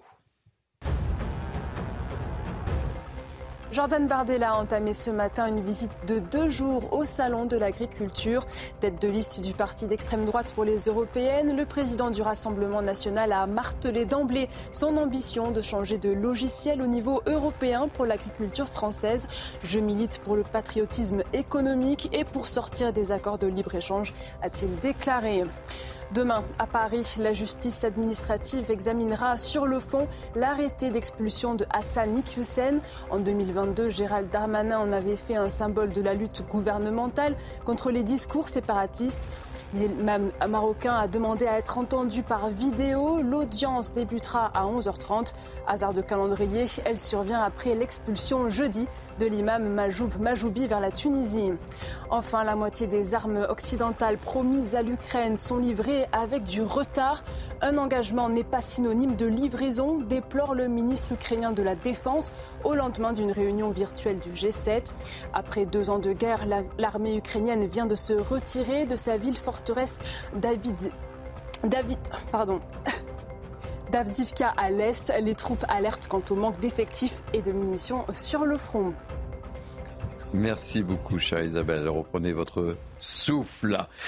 Merci beaucoup. Allez, dernière ligne droite. Je vous présente euh, mes grands témoins du jour euh, en grande forme hein, en ce dimanche. C'est le moins qu'on puisse dire. Naïm Fadel, Kevin Bossuet, Patrick Sarditi, Joseph Tounel et et Elodie Huchard, que je n'oublie pas. Et évidemment, Julien, vous êtes rassuré, hein Julien Quéré, donc notre grand, grand, grand témoin du jour. Euh, comme vous m'avez promis des pommes, on remontre votre cagnotte et c'est important de la montrer. Oui, on a envie de parler de, cette agriculture avec plein d'images, de belles images. J'insiste sur le fait que les agriculteurs demandent juste à vivre de leur métier. Mm. Les aides, c'est bien d'accord, mais on ne demande pas à vivre d'aide, d'aide ou ce genre de choses. On demande juste à vivre de notre métier. C'est ça. Allez, priorité au témoignage, parce qu'on a envie de vous montrer le vrai salon de l'agriculture avec notre fil rouge, Solène Boulon et euh, Charles Pousseau. Donc on a vu la coiffeuse des vaches, on a vu les petits poussins, et là maintenant on va découvrir, je ne sais pas, point d'interrogation ma chère Solène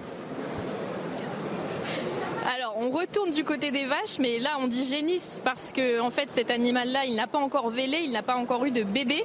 Euh, son propriétaire, il s'appelle Steve. Bonjour Steve. C'est ça, bonjour. Vous êtes avec votre euh, fille Clémence. Bonjour Clémence, merci d'être avec nous.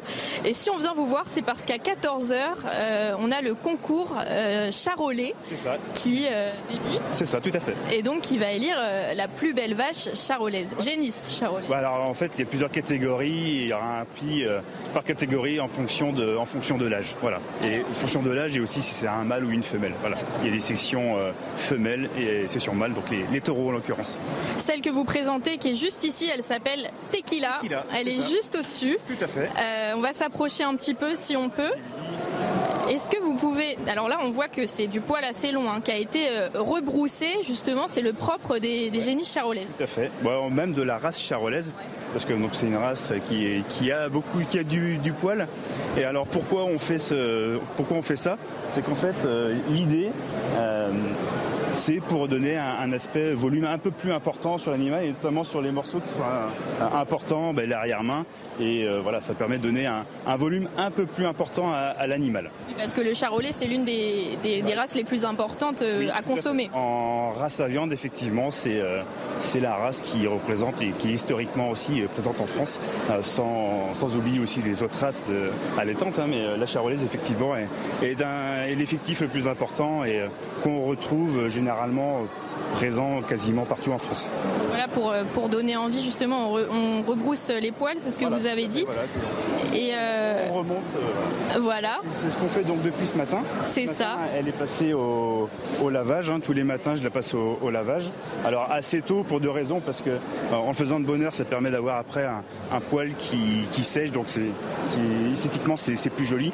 Et puis aussi, bah, c'est plus facile parce qu'il bah, y a moins de monde. Donc voilà. Ce matin, c'était lavage à 6h30 du matin matinale, la tequila. On a aussi poncé, poncé les cornes, hein, on le voit de, l'autre côté, là-bas, les, éleveurs de taureaux le font aussi. Nettoyage, ponçage. une, belle mise en beauté. Est-ce que vous pensez entre nous qu'elle a ses chances de remporter ce concours? Alors, euh, en fait, je fais souvent le, comment dire, la comparaison avec un, joueur de foot.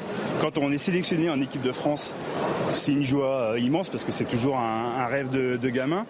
Donc le fait d'être là, c'est déjà une, bah, c'est un aboutissement en fait pour. En famille en plus. Il y a votre fille là, on voit votre votre femme et vos enfants de l'autre côté. Les vacances scolaires, donc on en profite. Et c'est un aboutissement. Et pour un joueur de foot, c'est pareil. Et sauf que quand on a la sélection en équipe de France, eh ben, quand on est sélectionné, ben, à un moment donné, on a envie de jouer au foot, on a envie d'être sur le terrain. Et quand on joue sur le terrain, on est compétiteur, on a envie de gagner. Donc voilà, ben là c'est la même chose. Ben, on croise les doigts euh, pour vous, pour que ce soit la, la Bappé du salon de l'agriculture. Pourquoi pas Merci. Amandine Henry. Voilà, Amandine Henry, effectivement, très bonne joueuse. Merci Steve, merci Clémence, et puis on vous souhaite bonne chance pour le concours qui, qui, qui démarrera donc à 14h. Et merci beaucoup, ma chère euh, Solène Boulan, de nous faire vivre avec euh, Charles Pousseau, la, la Mbappé ou la Amandine Henry euh, du Salon de l'Agriculture. Voilà, c'est un scoop, c'est un scoop CNews. Allez, on fait des petits pas de côté et c'est, ma foi, très sympathique. On va terminer euh, le décryptage euh, du discours et de l'attitude d'Emmanuel Macron hier au cours de cette journée très mouvementée avec une dernière séquence que je vous soumets. Euh, c'est celle où on, évoque justement la participation ou non-participation des soulèvements de la Terre à cette grande table ronde qui devait avoir lieu. On, écoute, on regarde, on décrypte juste après avec Élodie Huchard et, et avec, avec nos grands témoins. Alors je vais vous dire, je dément totalement cette information. Totalement. Je n'ai jamais songé initier une telle invitation. Et vous parlez au président de la République qui a assumé de faire passer en Conseil des ministres la dissolution de soulèvement de la Terre. Donc toute cette histoire m'a mis en colère à un point que vous ne pouvez pas imaginer. Je suis le président de la République qui a proposé de les dissoudre. Le Conseil d'État, et je respecte les décisions de justice, a ensuite cassé cette mesure mais j'ai proposé de les dissoudre. J'ai toujours condamné la violence. J'ai toujours condamné les associations, les groupements qui rentraient dans les fermes, qui attaquaient. On a mis en place une cellule d'émetteurs pour protéger les agriculteurs. Donc là, ça, c'est n'importe quoi. Ça n'a jamais été le cas. Moi, je suis du côté du calme, du civisme et du respect. Décryptage, euh, parce qu'il y a une histoire dans l'histoire, en fait, Elodie, par rapport à ça, à la participation ou pas. Oui, parce qu'en fait, il faut comprendre comment se passe. Il euh, faut faire un peu de pédagogie pour les bah spectateurs qui savent pas. C'est important de le dire. En amont d'un déplacement du président de la République ou de certains ministres, il y a ce qu'on appelle un brief qui est fait en off avec des conseillers techniques souvent du président, qui a pour but de nous expliquer comment va se passer le déplacement et qu'on comprenne ce qui va se passer. Lors de ce brief, effectivement, il y a eu l'idée qui a été euh, partagée de ce grand débat avec qui sera dedans. À l'époque, la liste évidemment des invitations n'est ni envoyée ni définitive. Et donc, il y a l'idée évoquée par l'un des conseillers techniques qui, qui, fait ce brief de parler des soulèvements de la Terre. On sent bien à ce moment-là que les choses ne sont pas forcément calées, mais qu'il peut y avoir effectivement cette idée. Est-ce qu'il y a une erreur euh, de l'un de ces conseillers techniques euh, sans aucun doute, c'est pas la première fois que lors de brief, on nous parle de choses qui n'arrivent pas à la fin et ça arrive même assez régulièrement parce que ce sont, une fois de plus, des conseillers sur le fond, pas sur la com. En revanche, est-ce que Emmanuel Macron personnellement a invité les soulèvements de la Terre? Non, c'est pas parce que lors d'un brief, on dit que potentiellement il peut y avoir telle personne. Sur le brief, sur le JO, on nous avait parlé de Mbappé ou de Zidane, ils n'étaient pas là à la fin. Ce n'est C'est pas pour autant qu'ils sont forcément invités ou qu'ils sont présents. C'est ce qu'il faut comprendre. Après, voilà, ça, ça reste dans le champ de l'Élysée on ne peut pas dire que ça n'a jamais été dit. Est-ce que c'est Emmanuel Macron qui a voulu inviter Non. Dans, Deux mots rapides, Dans ce cas, Emmanuel Macron doit se séparer de ses conseillers. Parce que avoir l'idée. Grotesque d'inviter des gens qui crachent tous les jours sur nos agriculteurs et qui leur tapent dessus, on l'a vu avec les méga-bassines, enfin c'est juste incroyable. C'est comme si vous invitiez euh, des, euh, des gens fichés euh, S pour islamistes un débat sur la laïcité, ça n'a strictement aucun sens. Donc que M. Macron se sépare de tous ces gens, ces écolos radicaux qui en veulent à nos agriculteurs, à, notre agriculture et qui s'en prennent à l'identité française, c'est-à-dire à nos champs, nos paysans, nos paysages. Dernier mot, euh, Bruno Villa, vous êtes toujours avec nous, euh, co-président des producteurs de fruits et légumes de, France, sur euh, ce langage et, cette communication d'Emmanuel Macron hier. Un, dernier mot très rapidement, Bruno non, mais je, je reviens sur ce, ce, qui est dit sur votre plateau. Je crois qu'aujourd'hui, si vous voulez, il y a une une erreur d'appréciation euh, de la part de ses plus proches conseillers. Et clairement, euh, c'est à eux de prendre les décisions euh, qui sont nécessaires parce qu'aujourd'hui, les agriculteurs, au Salon de l'agriculture, ils entendaient un dialogue du président avec des agriculteurs eux-mêmes. S'il y a des séquences à faire avec des ONG ou des associations environnementales, je pense que ce n'est pas dans le cadre du salon qu'il faut faire ça. Nous, on a besoin de discuter sur des solutions concrètes pour sauver l'agriculture française avec le président de la République. Et la séquence qui a été prévue, c'est une séquence de communication.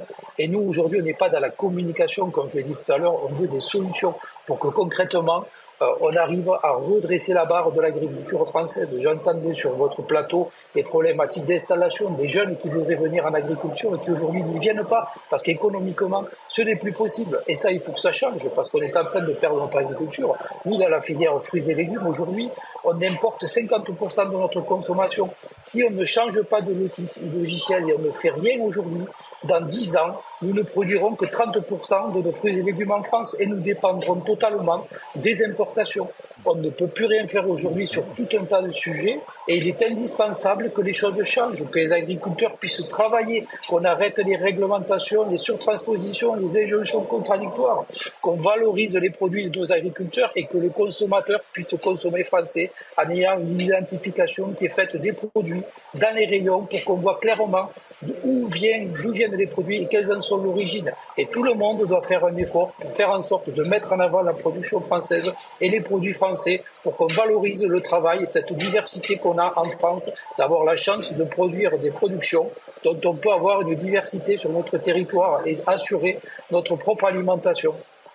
Merci beaucoup euh, Bruno Village. Je rappelle que vous êtes euh, coprésident des producteurs de fruits et légumes de France. Un dernier mot euh, sur, sur le sujet, Julien Carré ah, le, dernier mot, c'est tout simplement soutenir l'agriculture française, manger des pommes et consommer français. C'est important de le dire. Merci mille fois d'avoir été notre invité. Un, dernier mot sur, le sujet. Sur la dernière séquence, deux choses. Un, la FNSEA, comme les autres organisations syndicales, n'ont pas inventé l'invitation.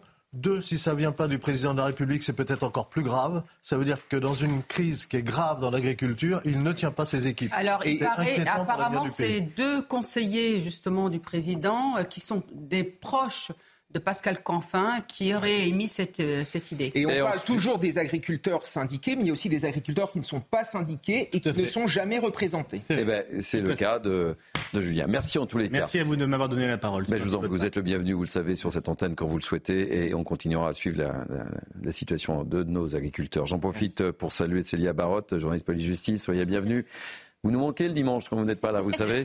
On va parler de l'imam de Bagnols-sur-Cèze dans, dans, quelques instants. Là, je voudrais qu'on termine par, par, deux informations et cette information un peu euh, dramatique. Ce nouveau drame, on l'a appris euh, hier soir. Le père de Lola, vous savez, euh, Lola, cette jeune fille dont le corps avait été retrouvé dans une malle de 14 octobre 2022 est mort. On ignore les, les, les, circonstances de sa mort. Il serait inhumé à, à Lillers aux, côtés de sa, de sa fille, mais on, on, le sait par l'intermédiaire de, de, son avocate. Il, a, il avait beaucoup de mal à à, vivre évidemment avec, euh, avec ce drame auquel il a été confronté. Nous sommes avec Patrick Ourdet, psychologue et, criminologue. Bonjour Patrick Ourdet, merci d'avoir accepté de, témoigner dans, notre émission. On voulait absolument vous avoir sur euh, ce, drame après la mort de, Lola et, et cette, et cette mort du papa de Lola. C'est toujours très difficile, évidemment. Hein. Alors, euh, d'abord, je suis psychiatre, pas psychologue, mais c'est pas grave. Ah, pardonnez-moi, euh, psychiatre et criminologue. Euh, ce monsieur, qui est, ce, ce, ce, monsieur qui est décédé, le père de Lola, il faudrait savoir, mais ça, j'ai aucun élément, s'il avait déjà des antécédents cardiaques ça, c'est premier. Le deuxième chose, c'est que manifestement, euh, le drame qu'il a, vécu est absolument effrayant. C'est un facteur de stress. Or, le stress est à même éventuellement de provoquer des tachycardies. S'il avait, même si c'était prémorbide, un trouble cardiaque, il a pu très bien euh, faire un, arrêt cardiaque brutal avec ce facteur de, stress euh, qui était là. C'est l'hypothèse que, je peux émettre. Mais ça, euh, je pense que soit la médecine légale, soit les, médecins qui sont occupés lui pourront le, euh, certifier, le dire. Mais euh, le facteur de stress est un facteur tachycarde, c'est-à-dire qui augmente les, pulsations cardiaques.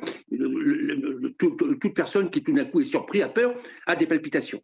Le problème, si en dessous, même si ce n'était pas marqué, il avait des troubles cardiaques, à ce moment-là, il peut faire éventuellement un, état de stress et faire un arrêt cardiaque. Merci beaucoup. On voulait absolument vous, vous avoir, Patrick Courdet, euh, psychiatre, euh, mille excuses pour euh, cette erreur, et, et criminologue. Non, non, c'est pas grave, c'est pas grave. C'est moins folklorique que la dernière fois où quand il y avait des enfants qui faisaient un tatama autour de moi et que le téléphone était n'importe comment. Merci, merci en tous les cas d'avoir accepté d'être notre invité, bonne journée à vous. Merci. merci. Patrice, Au revoir. Deux, deux mots sur, sur ce drame. Il y a une échelle de valeur dans les catastrophes de, de, de ce genre, ces, ces, ces, drames épouvantables. Euh, lorsqu'on est parent et, qu'il y a des enfants, vous pouvez apprendre qu'un enfant a eu un accident de voiture, vous pouvez apprendre qu'un un enfant a, a, disparu, on n'arrive pas à le retrouver, et puis vous apprenez qu'il euh, y a eu enlèvement, euh, qu'il y a eu euh, euh, assassinat, euh, mais après un viol, euh, euh, acte de torture et, et, et de barbarie. C'est pour ça que je vous, je, je donne une, une, échelle de valeur. C'est quelque chose qui qu'on qu ne peut pas imaginer. C'est horrible. Alors comme dans ce genre de cas, tout le temps, euh, il y a des drames familiaux, ensuite post post drame, -hmm. c'est-à-dire les parents qui se qui, qui, se séparent et puis un qui va qui va euh, probablement, s'il ne se suscite pas tout de suite, va se mettre à boire. C'était le cas de de, de, de Johan euh, Davier. il parlait il y a quelque temps de, de, de survivre il a, il a plongé, il a plongé complètement. La seule chose positive, et je m'excuse du terme, c'est qu'il va pouvoir être inhumé non, à côté ce, de sa fille. Ce drame n'aurait jamais dû avoir lieu. Celle qui a tué Lola était sous OQTF. Mmh. C'est ça, il faut toujours le rappeler. Et on voit les conséquences d'une immigration mal maîtrisée sur notre territoire. Il faut toujours et toujours le rappeler. Allez, euh, Célia Barotte est, avec nous. On va terminer avec euh, ce sujet, euh, ma chère Célia. On va reparler de l'imam de Bagnols-sur-Cèze dans le Gard. Euh, il affirme, hein, il fera tout, tout, tout pour revenir en France. Et aujourd'hui, il assure qu'il va saisir la justice. En attendant, les procédures judiciaires se multiplient devant les tribunaux pour faire taire ceux qui s'attaquent à l'islamisme. Racontez-nous effectivement des élus, des écrivains ou encore des citoyens euh, appelés des lanceurs euh, d'alerte dénoncent un harcèlement judiciaire de la part des militants qui se présentent comme euh, antiracistes. C'est le cas de l'anthropologue française Florence Bergeau-Blaclair. Par exemple, sur son compte X, anciennement Twitter, elle a pointé du doigt le Conseil français du culte musulman en cause sa déclaration dans une émission sur l'imam Majoubi et ses propos anti-français.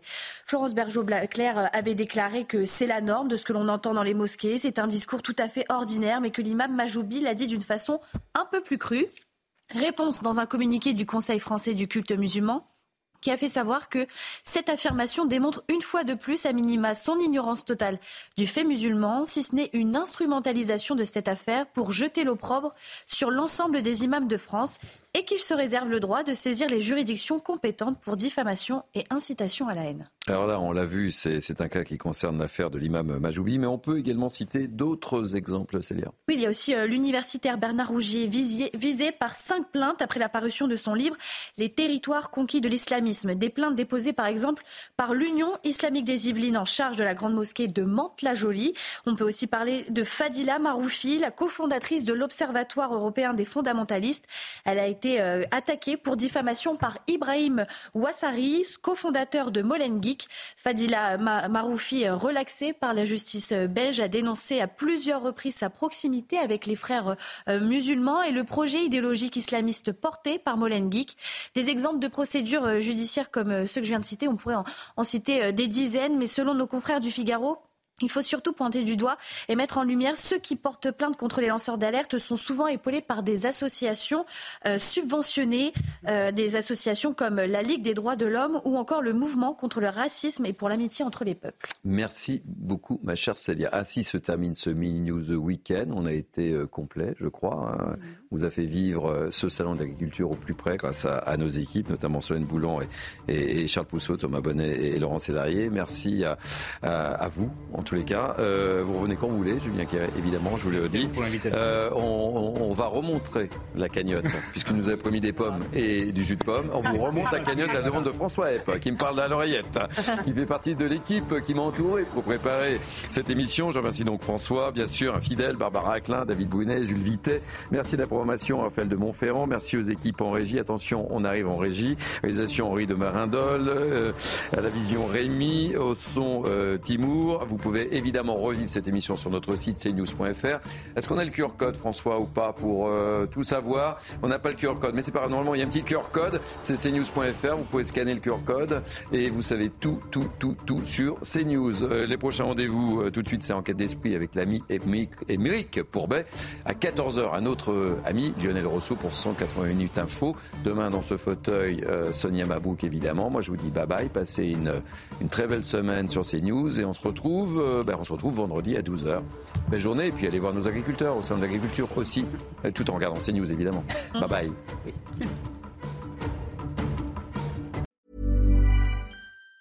Even on a budget, quality is non-negotiable. That's why Quince is the place to score high-end essentials at 50 to 80% less than similar brands. Get your hands on buttery soft cashmere sweaters from just 60 bucks, Italian leather jackets, and so much more.